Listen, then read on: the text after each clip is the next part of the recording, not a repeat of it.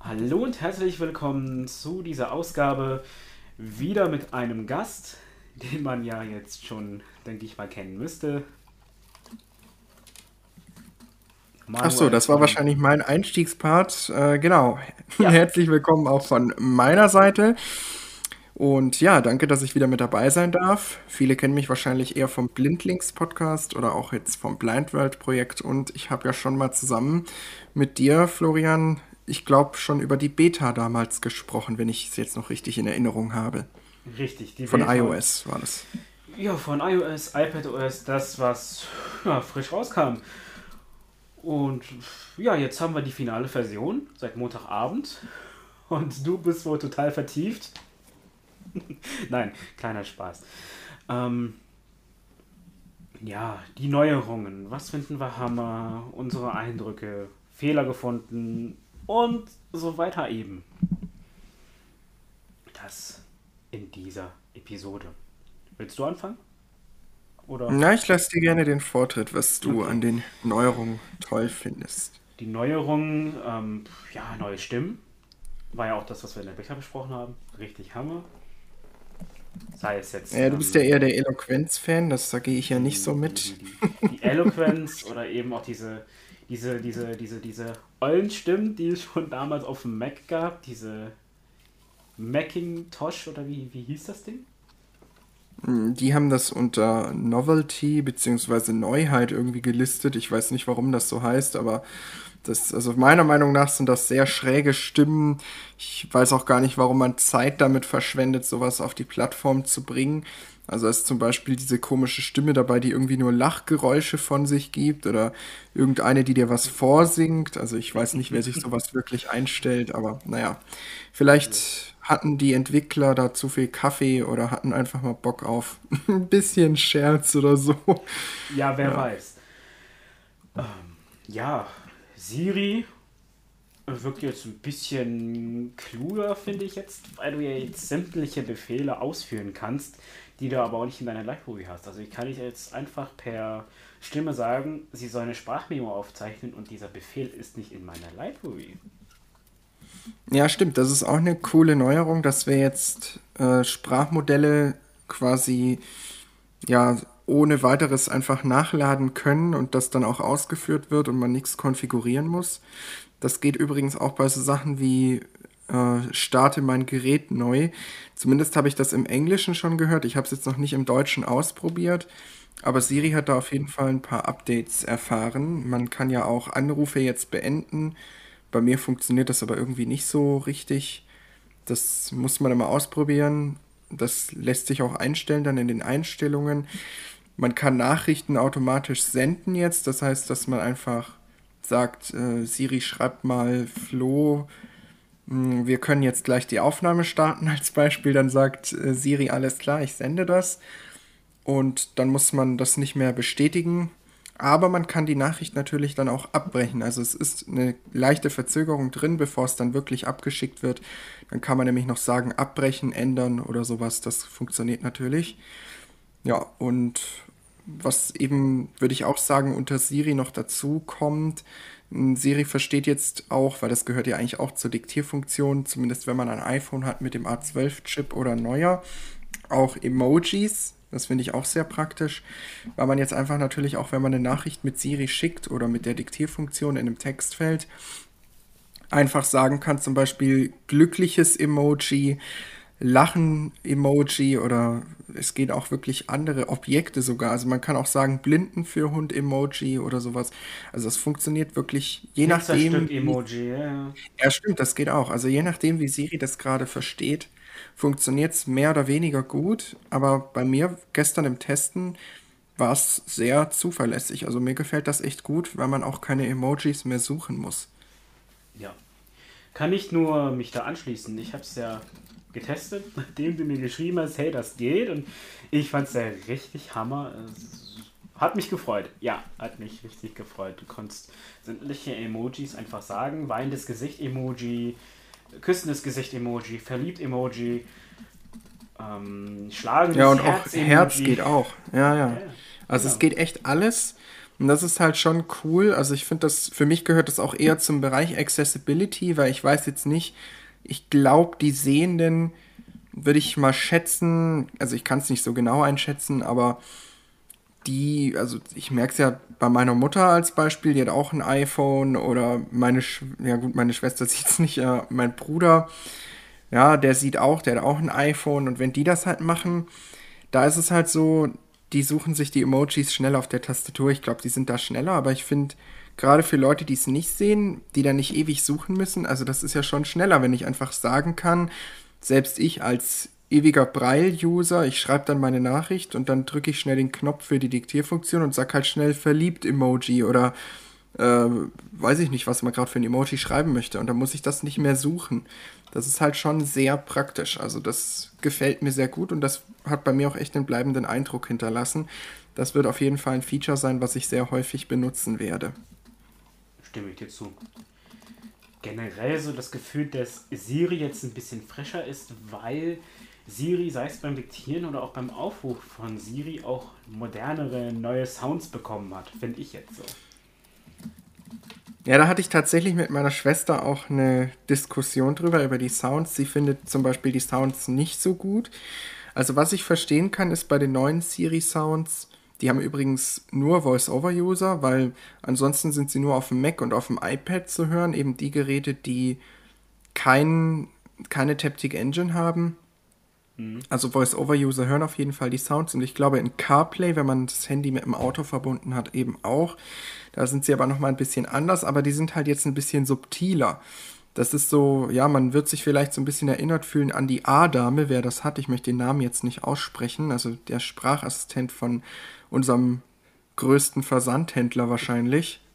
Ja, so kann man es auch sagen, genau. Ja, und so ähnlich sind die Sounds jetzt ein bisschen, auf jeden Fall von der Tonlage. Und sie sind halt nicht mehr so laut und so eher im Mittenbereich angesiedelt, sondern eher so im unteren Frequenzspektrum. Und das finden manche ein bisschen störend.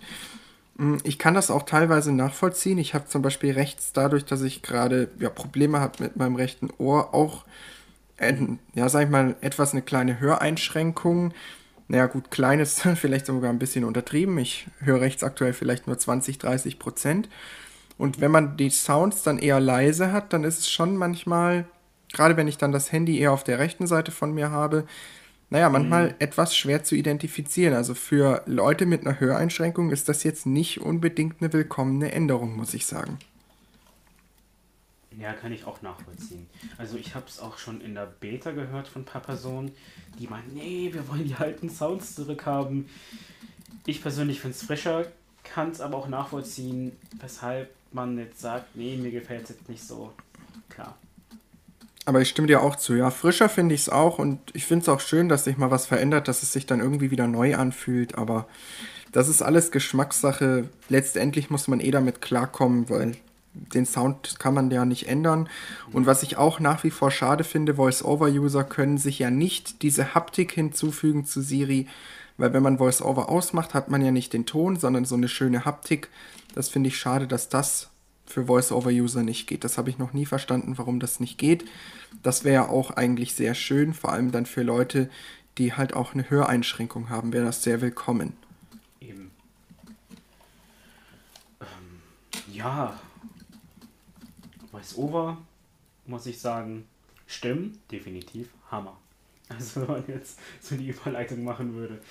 Ähm, also alles hat mich da gestern, vorgestern überrascht, dass ähm, iOS 16 rauskam. Dann noch für die Leute, die unter 15 bleiben, war noch ein Sicherheitsupdate. Ich habe erstmal das Sicherheitsupdate gezogen, weil ich äh, mir lokal und in der iCloud ein Backup gemacht habe und dann gestern Vormittag auf 16 und dann fing es eigentlich nur an, ähm, Hammer zu werden mit einem, ja, würde ich sagen, leichten Beigeschmack, weil man auch Fehler findet. Ja, das stimmt. Also Fehler gibt es auf jeden Fall, wie immer bei so einem Punkt Null Release.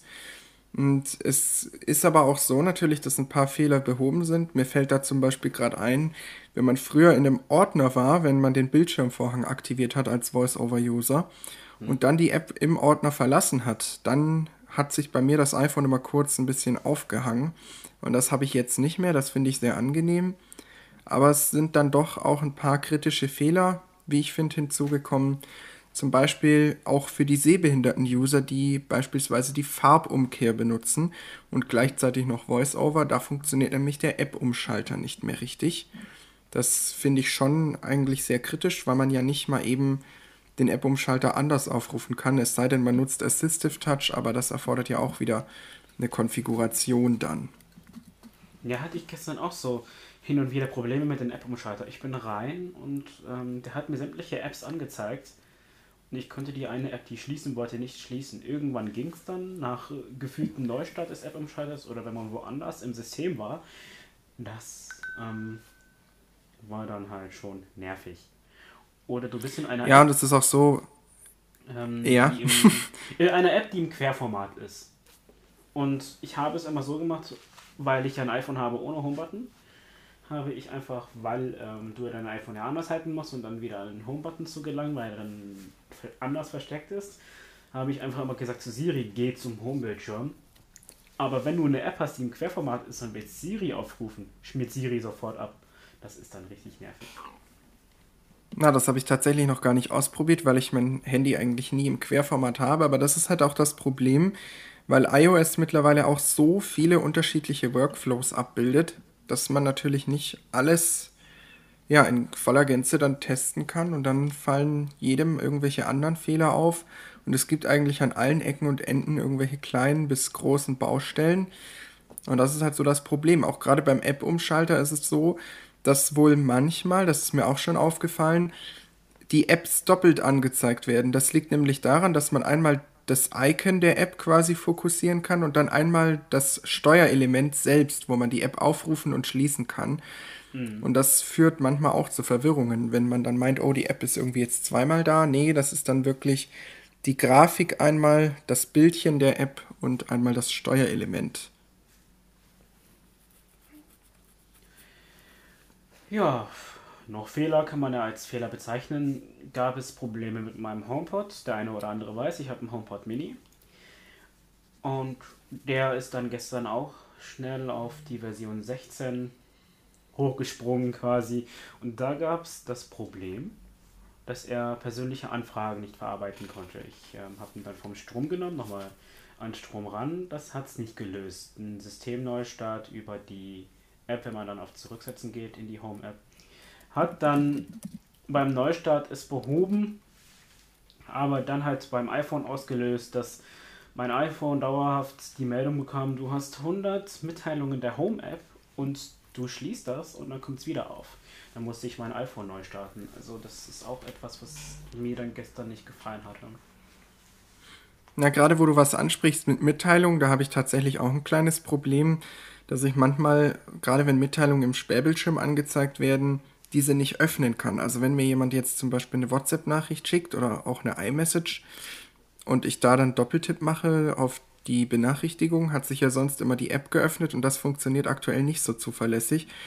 Also das äh, ist auch noch so ein kleiner Fehler, der mich jetzt nicht total stört, aber naja, das ist halt trotzdem so ein kleines Problem. Es ist auch so, dass manche Buttons nicht richtig beschriftet sind, zum Beispiel in FaceTime. Da ist es so, dass die Auflegen-Taste schließen heißt und ja. Lautsprechertaste heißt höchste Lautstärke, was ja eigentlich echt keinen Sinn macht. Also das ist auch sowas, das sollte dringend verbessert werden. Ja. Aber vielleicht passiert das ja mit einem zukünftigen Update dann noch. Also es gibt da auf jeden Fall noch ein paar Fehler.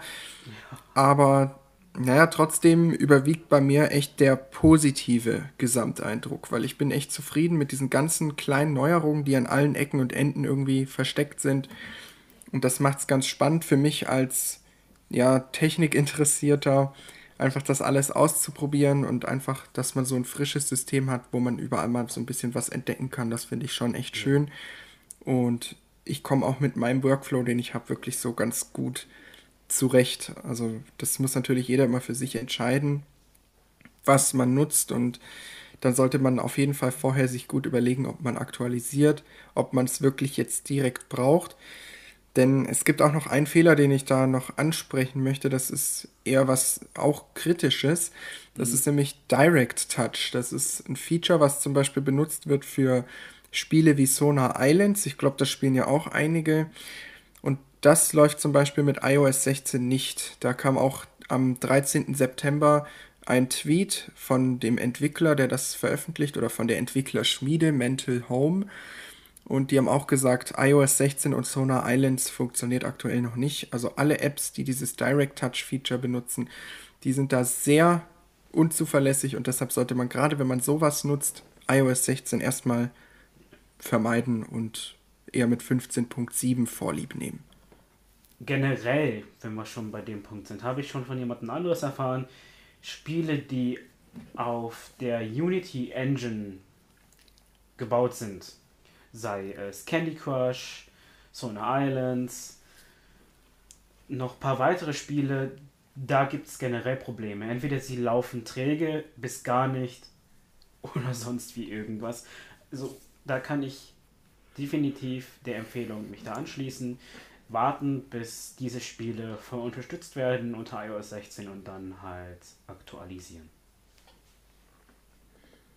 Ja, da kann man nur hoffen, dass Apple das schnell in den Griff kriegt. Das scheint nämlich irgendwie natürlich noch einiges schief zu laufen aktuell, aber naja, vielleicht mit 16.1 schon. Das kann ja durchaus sein, dass da dann die Sachen schon besser laufen. Ja, das kann man wirklich hoffen. Ich habe ein Problem, zum Beispiel, ja, wenn wir schon eben das angesprochen haben oder du mit iMessage, wird mir bei mir in iMessage gar nicht der Button angezeigt, um Audios aufzunehmen. Zwischendurch das mit den Mitteilungen habe ich auch wie du, dass ein paar Mitteilungen, wenn ich dann Doppeltipp mache, äh, das Telefon sich nicht entsperrt oder wenn du auf die weiteren Optionen gehst, um zu antworten im Sperrbildschirm, geht das nicht vernünftig oder so. Aber iMessage, hast du ja selbst gemerkt, gestern, ich habe dir nur per Textnachricht eigentlich geantwortet oder sei es per Siri mal eben, wenn ich zu Siri gesagt habe, hey, äh, schreib mal eine Nachricht oder so, aber eine Audionachricht, da ist der Button bei mir weg. Ja, aber das liegt daran, weil das Design geändert wurde. Das finden viele irgendwie auch irritierend, mich eingeschlossen. Du musst da jetzt drauf tippen, einmal auf Apps und dann hast du da diese ellenlange Liste und da ist dann auch irgendwo Audio drin. Da machst du dann Doppeltipp und dann kommt eine große Schaltfläche ganz unten am Displayrand und die heißt Aufnehmen. Da kann man auch einen Doppeltipp machen und dann muss man, wenn man es stoppen möchte oder halt fertig ist, wieder auf Stoppen und dann kannst du auf Senden. Also das ist jetzt irgendwie, das sind zwei Schritte mehr. Also fürs schnelle Audio-Nachrichten aufnehmen finde ich das irgendwie auch sehr unpraktisch, muss ich sagen. Aber naja, es ist auf der anderen Seite auch sehr schön, vor allem für Braille-User, weil man halt ohne Doppeltippen und Halten jetzt Sprachnachrichten aufnehmen kann. Das finde ich dann schon ganz cool. Stimme ich dir teilweise zu, wenn man mit der Zeile arbeitet, definitiv. Aber dann könnte man ja auch die Audiosache einfach wieder wie immer irgendwo in der Nähe der Textfettgeschichte platziert lassen. Naja, gut. Wenn man schnell eine Audio schicken will, kann man es auch einfach zu Siri sagen: sende eine Audio an dem und dem und dann könnt ihr direkt eine kurze Audio auch über Siri demjenigen schicken und das geht ja auch. Ja, aber du kannst ja zum Beispiel bei den Audionachrichten die Audioschaltfläche ja, also die, wenn du die Apps eingeblendet hast, sind die ja immer sichtbar.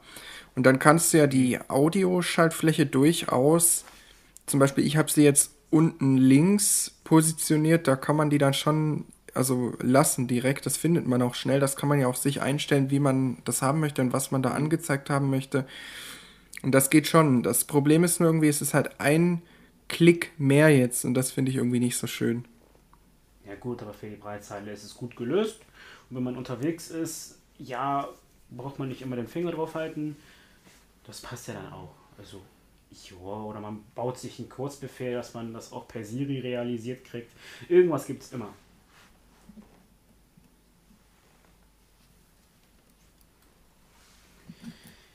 Joa, was kann man noch zu iOS 16 sagen? Wenn wir in iMessage schon sind, man kann Nachrichten auch löschen, so wie ihr das in WhatsApp und den ganzen Messengern, die ihr alle nutzt ihr kennt, könnt ihr auch Nachrichten zurückziehen bzw. löschen. Ja, das ist jetzt das brandneue Feature. Lange hat es gedauert, jetzt ist es auch in iMessage.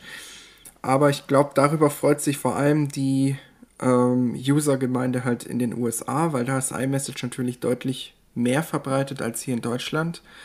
Also ich glaube tatsächlich bei uns gibt es da jetzt nicht wirklich so einen Wow-Effekt. Ich finde das jetzt auch nicht so spannend.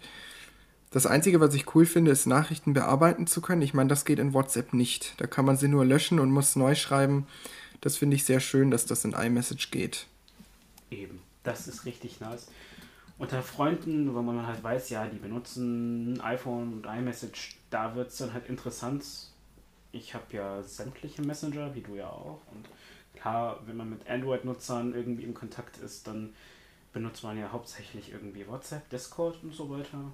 Aber iMessage, ähm, ja, ich denke mal, du weißt, wie ich das meine.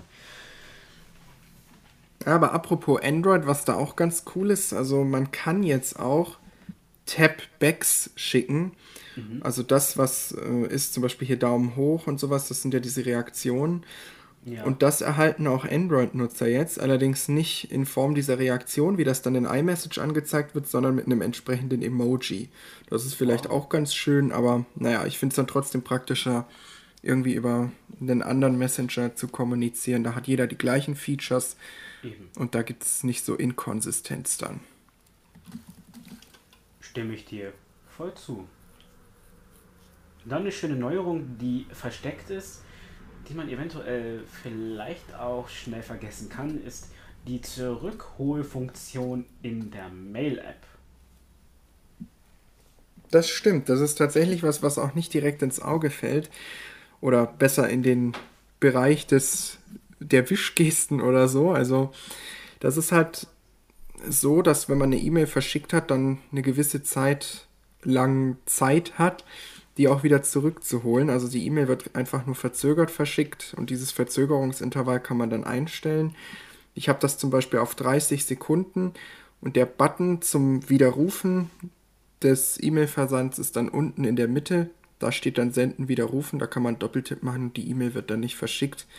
Mhm. Finde ich aber vor allem eher am Mac interessant. Da kommt das ja dann auch, wenn macOS Ventura dann in einem Monat oder so erscheint. Das finde ich dort deutlich spannender, weil ich jetzt auf dem iPhone für mich persönlich nicht so viel E-Mail-Verkehr mache. Das mache ich alles eher am Rechner mit einer vollwertigen Tastatur. Ja, zwischendurch, wenn man unterwegs ist, dann äh, schickt man mal eben eine Mail mit dem iPhone raus. War bei mir zum Beispiel im Fall der Gamescom, da zieht man sich zurück und dann schickt man eben nochmal eine Mail raus habe ich eher dann mit meinem iPhone gemacht als mit einem Rechner, aber ich äh, stimme dir dazu. Ich schreibe auch hier Mails eher hier an der Tastatur, sei es hier um, den kleinen Windows Dream oder halt drüben an meinem MacBook. Eine interessante Neuerung wegen Mac, jetzt auch mal ein bisschen erwähnt die Kontaktfunktion, die man ja auf Mac hat, sei es die Gruppenorganisation und Mails an eine Kontaktgruppe zu senden und so weiter, gibt es ja jetzt auch ab iOS 16 auf dem iPhone. Was hältst du davon? Ja, da hast du jetzt tatsächlich bei mir voll ins Schwarze getroffen. Das finde ich eine super geniale Funktion. Die habe ich gestern zufällig entdeckt. Das wurde auch nirgendwo irgendwo berichtet oder ich habe es einfach überlesen. Und dann habe ich gestern gesehen in der Telefon-App, als ich drin war bei den Kontakten, oh, oben steht Listen zurück. Oh, ich schau mal rein, was ist denn das?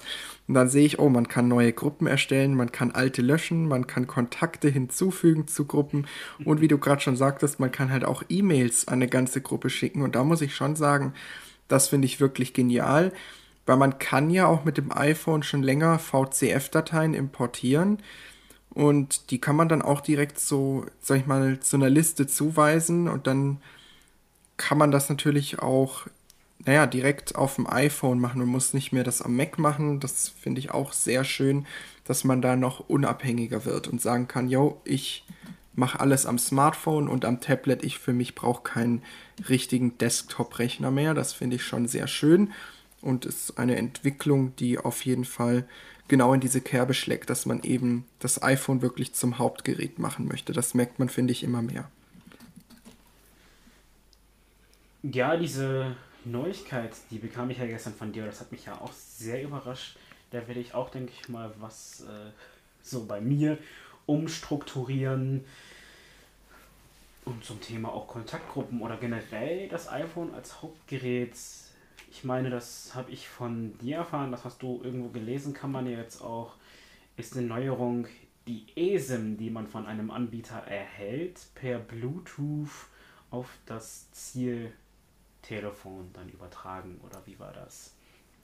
Genau, das funktioniert jetzt auch. Also dass die Voraussetzung ist, dass beide iPhones, zum Beispiel wenn man es mit dem iPhone übertragen möchte, dann iOS 16 halt benutzen. Und dann kann man die eSIM, die man hat, sofern der Anbieter das unterstützt, auch ganz einfach nach dem Einrichten, denke ich mal, per Bluetooth übertragen. Wie es genau funktioniert, habe ich noch nicht ausprobiert, weil ich aktuell keine eSIM zum Übertragen habe. Also ich muss nichts übertragen. Ich finde aber, es war sowieso schon immer sehr einfach, also zwischen Apple-Geräten die eSIM zu übertragen. Wenn man jetzt ein neues hatte, dann ging das ja entweder auch direkt über den Schnellstart oder man hatte dann so eine Benachrichtigung bekommen. Das lief ja zum Glück schon immer sehr unkompliziert, aber ist trotzdem eine weitere schöne Neuerung, dass das jetzt auch per Bluetooth geht. Aber noch eine schöne Neuerung, die ich tatsächlich sehr cool finde, das ist mit der Bildschirmtastatur. Also manchmal benutzt man auch ich als Braille-User dann doch mal die Bildschirmtastatur, gerade wenn man unterwegs ist. Und mhm. was ich da sehr schön finde, ist die Haptik, die man hat, wenn man schreibt. Also wenn ich jetzt zum Beispiel, ich sage mal, ich schreibe Hallo, fokussiere das H mit einem Finger. Ich habe das so eingestellt, dass wenn ich loslasse, dann der Buchstabe geschrieben wird. Mhm. Und dann vibriert das so kurz. Oder naja, vibrieren ist das falsche Wort. Er tippt quasi kurz deine Hand so an und man merkt wirklich, oh, da passiert was, wenn man schreibt. Wo und das Ganze das lässt sich. Ja, genau, das lässt sich einstellen unter Einstellungen, Töne und Haptik und dann bei Tastaturfeedback. Da hat man dann den neuen Punkt Haptik. Da kann man einmal den Ton ein- und ausschalten, das sind diese Klickgeräusche und dann hat man noch die Haptik und das finde ich wirklich sehr schön, weil das auch ja so ein schönes Gefühl in der Hand gibt, während man schreibt. Das finde ich schon sehr angenehm, muss ich sagen. Und wenn die Tastatur, mhm. also der Ton mal auf lautlos ist, das ist ja Wahnsinn. Ja, genau, gerade dann ist es wirklich richtig cool. Also man kann den Ton dann eigentlich auch ausmachen, den Klickton, weil man den nicht mehr wirklich benötigt. Dann weiß man auch so immer, ob der Buchstabe geschrieben wurde. Das finde ich wirklich sehr angenehm. Ja, boah, das muss ich gleich erstmal aktivieren. Das ist ja mal Hammer. Dann, ähm, ja, noch in die Richtung Sperrbildschirm und Fokuseinstellungen. Da hat sich ja auch was getan. Ja, vor allem Sperrbildschirm, das ist ja tatsächlich, würde ich sagen, das Highlight von iOS 16. Das ist ja eigentlich das, was den Leuten direkt eigentlich auffällt, dass sich da was geändert hat. Wenn ich überlege, so, wir haben jetzt natürlich über ein paar Neuerungen gesprochen, aber die sind ja jetzt nicht so, dass man die sofort entdeckt. So, das ist ja wirklich was, was man dann mal im Laufe der Nutzung feststellt oder wenn man sich intensiv damit beschäftigt, dann schaut man sich ja tatsächlich auch verrückt, wie wir sind, Featurelisten mhm. durch und dann probiert man alles durch. Aber letztendlich muss man sich im Alltag dann auch an die Features erinnern und ich finde, beim Sperrbildschirm ist es halt wieder so schön, dass man es wirklich direkt merkt. Das ist nämlich das, was mir bei iOS 16 halt auch ein bisschen fehlt. So, ich meine, ich wüsste jetzt auch nicht, welche Neuerungen man da noch einbauen möchte. Aber halt Neuerungen, die einem wirklich direkt auffallen, dass man merkt, oh, das ist ein neues System. Das merkt man total halt beim Sperrbildschirm mit diesen Widgets und alles, was man da einstellen kann. Weil abseits des Sperrbildschirms finde ich es immer schwierig festzustellen, ja, das ist jetzt iOS 16 oder 15. Klar, mit den Stimmen merkt man es dann. Aber ansonsten sind das ja alles Neuerungen, an die man sich halt auch wirklich erinnern muss, dass sie da sind. Mhm. Ja, ich weiß, was du meinst. Aber der Sperrbildschirm ist wirklich eine feine Sache. Ist zwar mit VoiceOver jetzt nicht so einfach zu konfigurieren, aber wenn man es dann mal eingerichtet hat, kann man da wirklich schöne Sachen mitmachen. Zum Beispiel die Temperatur direkt auf dem Sperrbildschirm anzeigen lassen, den Akkustand von AirPods oder der Apple Watch oder es gibt ja auch dann Drittanbieter-Widgets von anderen Apps. Also das ist wirklich cool. Und ja, da habe ich ja auch schon einen Podcast drüber zu gemacht, wie man am besten mit dem Sperrbildschirm umgeht. Da könnt ihr auf jeden Fall mal gerne reinhören. Ja, Wahnsinn. Gibt sonst irgendwas zu iOS 16? Außer dass wir positiv auch irgendwie auch ein bisschen negativ überrascht sind. Also was mich negativ überrascht, das ist tatsächlich eine Neuerung mit der Zwischenablage. Das wird mhm. auch direkt auffallen. Wenn man was einfügt aus einer anderen App, dann ist es so, dass jetzt immer so ein nerviges Pop-up kommt, ob man wirklich das Einsetzen erlauben möchte. Und das lässt sich auch nicht abschalten, dass man sagt, in diese App darf immer was eingefügt werden, in die aber nicht. Das finde ich schade, vielleicht kommt das ja noch dazu. Der Ansatz ist ja ganz schön, dass man merkt, oh, da wird gerade was eingefügt, weil man kann ja auch ohne aktiv zu werden was einfügen, beziehungsweise die App kann das. Und das finde ich schon gut, dass man das jetzt wirklich sehr aggressiv auch ja, mitbekommt, aber man sollte dann auch die Möglichkeit geben, dem User sagen zu können, äh, ich möchte in dieser App das immer erlauben oder vielleicht nur einmal erlauben oder wie auch immer. Das kann man dann ja festlegen. Aber aktuell ist es halt so, man kann entweder erlauben oder nicht erlauben und das Ganze kommt bei jedem Einfügen in der App. Das ist wirklich sehr nervig, obwohl der Ansatz an sich ja ganz gut ist eigentlich. Mhm. Ja, davon wurde ja auch in der Präsentation erzählt.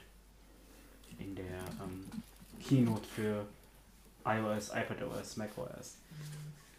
Das ist so gewollt, gedacht werden soll. Ich bin mal gespannt, auch wie du, wie das Feature sich weiterentwickeln soll. Weitere Neuerungen wie die iCloud Familienmediathek, das soll im Laufe des Jahres kommen. Mal gespannt, wie das umgesetzt wird.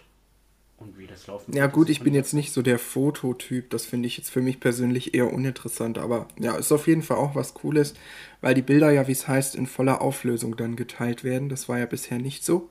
Und die Videos das könnte interessant sein. Na gut, Videos wegen gewissen äh, Tonsequenzen. Also, wenn du durch äh, die Tonspur ja nachvollziehen kannst, was im Video abgeht, ist auch ein Video nicer natürlich als ein Foto. Ja, aber dann kann man es ja mir auch schnell schicken. Also ich weiß nicht, ich bin da so ein bisschen. ja, okay. Ich, da teile ich die Begeisterung nicht so ganz, aber naja, das ist halt alles subjektiv und man muss es ja nicht nutzen, aber es ist ja schön, dass es die Möglichkeit gibt. Eben. Dann soll es ja auch so sein mit der Fitness-App, dass sie jetzt auch ohne Apple Watch äh, angezeigt werden soll, aber bei mir ist sie irgendwie versteckt. Mir wurde sie noch nicht wirklich offenbart. Ich weiß nicht. Ich habe sie also noch nicht gefunden, weil ich sie auch in der App äh, Library. Was sagst du denn da? Also äh, bei meiner Mutter ist es so, die hat ja auch ein iPhone und die hat keine Apple Watch und die hat die App und die hat sie auch schon eingerichtet. Äh, mein Bruder hat die App auch, der hat auch keine Apple Watch. Hm, meine Schwester ist noch nicht auf iOS 16, aber das funktioniert auf jeden Fall. Finde ich auch sehr schön. Wie es scheint, kann man kein Training starten. Das finde ich ein bisschen schade, aber gut das ist irgendwo auch klar, da braucht man dann die Watch, die dann die Sensoren hat, um die Herzfrequenz und alles zu überwachen, um da wirklich einen Kalorienverbrauch zu errechnen. Und ja, aber man kann trotzdem so ein bisschen eine Abschätzung bekommen anhand der Schrittzahl und das iPhone kann ja auch andere Sachen erfassen, wie das Gehtempo und so weiter, dass man da halt so ein bisschen so eine Schätzung bekommt, wie viel man sich bewegt hat und so weiter. Das finde ich schon eigentlich ganz schön. Also interessantes Feature. Ja, was gibt es noch zu iOS 16 zu sagen? Haben wir alles durch oder gibt es irgendwo noch was versteckt? Also alles durch haben wir nicht. Es gibt so viele Neuerungen. Glaubt mir mal, das ist wirklich absurd eigentlich. Das fällt einem so erst gar nicht auf, aber wenn man sich mhm. dann mal ein paar Videos auf YouTube durchguckt, da gibt es ja schöne Channels wie Apfelwelt, das kann ich nur empfehlen. Oder generell die Featureliste bei Apple oder Artikel beim Magazin. Ich glaube, da kommt man am Ende auf 500 oder noch mehr Neuerungen, die man am Ende zwar eh nie benutzen wird oder naja, die einem dann gar nicht so wirklich als Neuerung auffallen. Mhm. Aber ich glaube, wenn wir das alles durchgehen würden, dann hätten wir noch 10 Stunden Podcast. Aber was noch auf jeden Fall erwähnenswert ist, ist die Startpunkterkennung mit VoiceOver in der Apple Karten App. Das war nämlich ja bisher nicht möglich, dass man zum Beispiel eine Fußgängernavigation gestartet hat. Dann hieß es ja immer auf Nordost oder Nordwest oder sonst wo starten.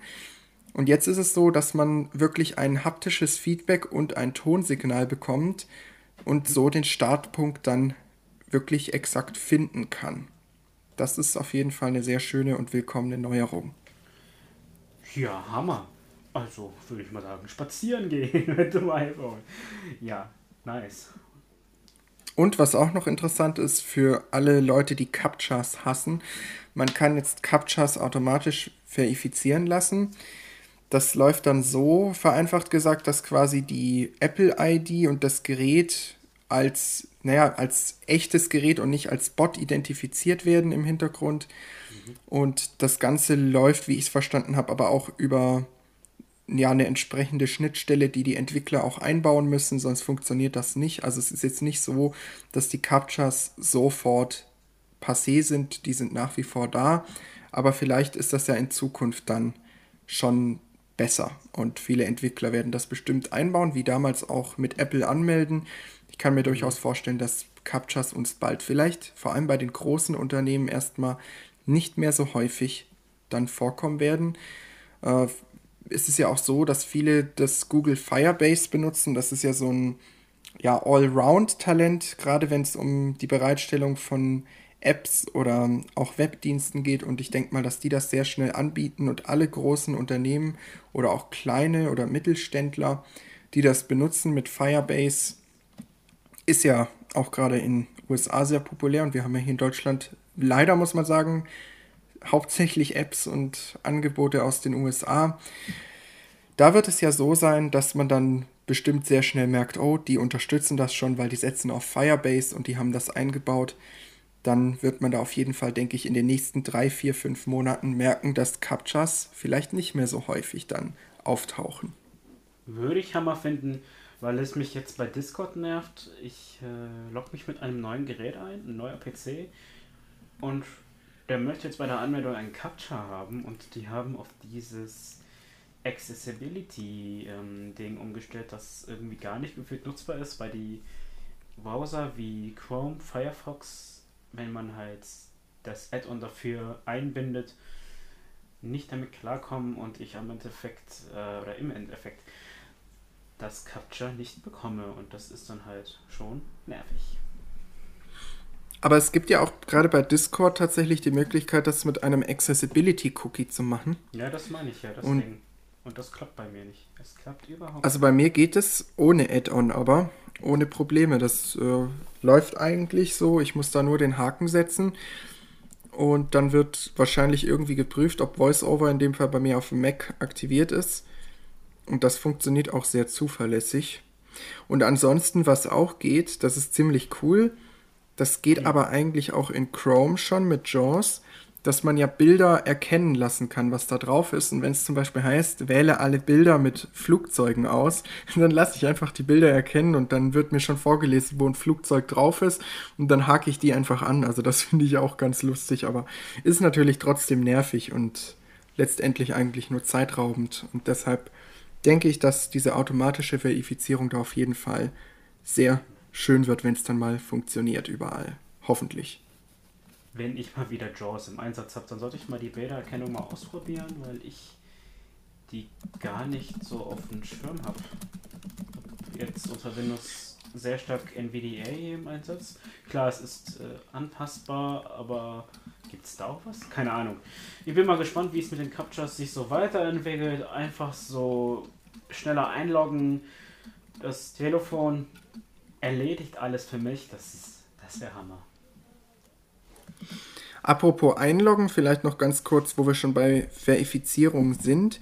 Es gibt dann mit iOS 16 auch die sogenannten Passkeys oder Passkeys, wie man es auch immer nennen möchte. Die sollen auf ja, lange Sicht hin Passwörter ersetzen.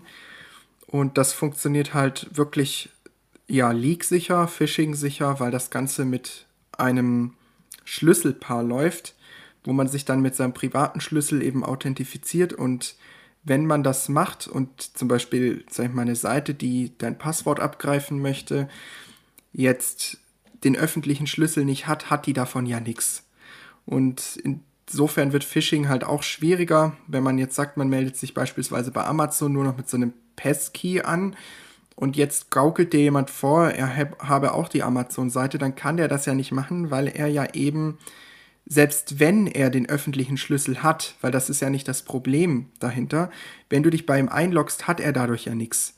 Weil er kriegt ja dadurch dann nicht, sag ich mal, den Zugriff auf Amazon, weil er bekommt ja nie den privaten Schlüssel. Das ist halt schon ziemlich praktisch. Ja, es ist ein bisschen schwierig zu erklären, hier das ausführlich zu machen, weil ich glaube, dafür haben wir die Zeit jetzt nicht, aber grob runtergebrochen kann man sagen, es ist so, dass das Gerät eben sich automatisch authentifiziert ohne Passwort und das Ganze funktioniert eben wirklich nur für die bestimmte Webseite und man kann das nicht webseitenübergreifend mehr stehlen und deshalb gibt es dann auch kein Phishing mehr. Klar, es gibt bestimmt irgendwo Sicherheitslücken. Das mhm. muss man dann abwarten, wie sicher das letztendlich ist. Ich bin jetzt auch kein Sicherheitsforscher oder sowas. Mhm. Aber so grob wie ich es verstanden habe, ist es wirklich klasse und deutlich besser als die blöden Passwörter, die man ja durchaus stehlen kann. Und natürlich auch sicherer als die Zwei-Faktor-Authentifizierung. Und würde alle Passwörter und das Gedöns halt ablösen. Ich bin mal gespannt, wie das so laufen wird. Wie du halt, ja.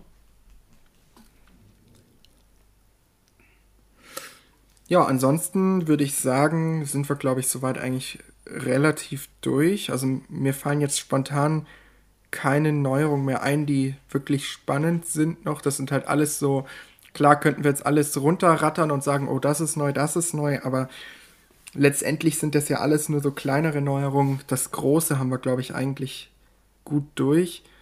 Mhm. Eben. Genau, auch mit VoiceOver gibt es abseits der Stimmen jetzt eigentlich nicht wirklich was Neues. Das Einzige, was Neues sind zwei Ausführlichkeitseinstellungen. Darauf können wir ja kurz noch eingehen. Es gibt einmal die Webrotor-Übersicht. Das kann man sich zum Beispiel jetzt konfigurieren, wie das dargestellt werden soll. Wenn man den Rotor zum Beispiel auf Links oder Überschriften oder sowas dreht, dann ist es ja so, dass bisher immer gesagt wurde, 15 Links, 13 Überschriften und so weiter. Und das kann man jetzt ausschalten, wenn man das möchte. Und was auch noch geht, wenn man zum Beispiel in einer Liste ist, dann sagt VoiceOver ja unter Umständen zum Beispiel in iMessage oder der Mail-App Aktionen verfügbar.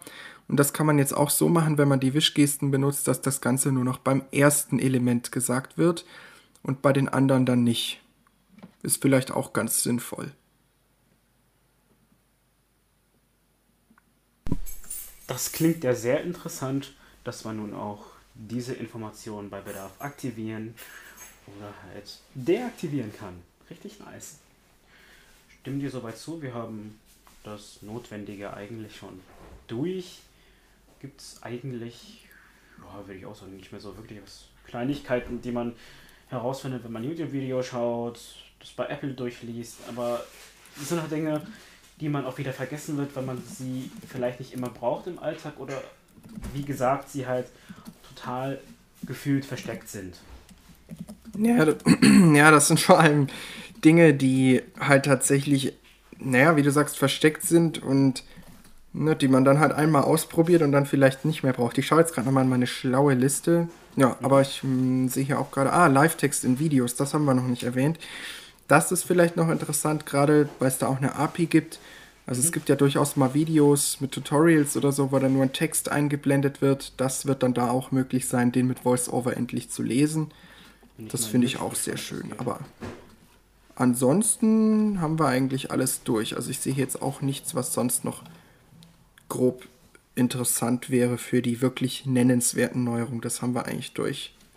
Bin ich mal gespannt, ob das so in YouTube oder Netflix sonst wie klappt und ob man auch den Text dann auch rauskopieren kann. Bin ich mal neugierig und gespannt. Ja. Ja, das wird tatsächlich spannend. Soweit denke ich auch, dass wir alles haben und ja, dann kommen wir mal langsam zum Abschluss hier, oder nicht? Genau, ich sage auch erstmal wieder Danke, dass ich mit dabei sein durfte und mir hat es auch wieder Spaß gemacht und mhm. vielleicht konntet ihr auch die ein oder andere Neuerung, die ihr noch nicht kanntet, aus dieser Episode mitnehmen und ich sag Tschüss und man hört sich vielleicht ja wieder in einem der nächsten Podcasts dann, entweder bei Blindlings oder auch wieder bei dir. Ja, also mehr habe ich da jetzt auch nicht zu sagen, außer nur, ähm, ja, vielleicht habt ihr da was mitgenommen und könnt fleißig ausprobieren. Und ja, wir hören uns in einer kommenden Episode, sei es jetzt bei dir, bei mir, sonst wie. Und ähm, ja, da würde ich einfach mal sagen, bis dann. Closed doors, I'm a fool for your love.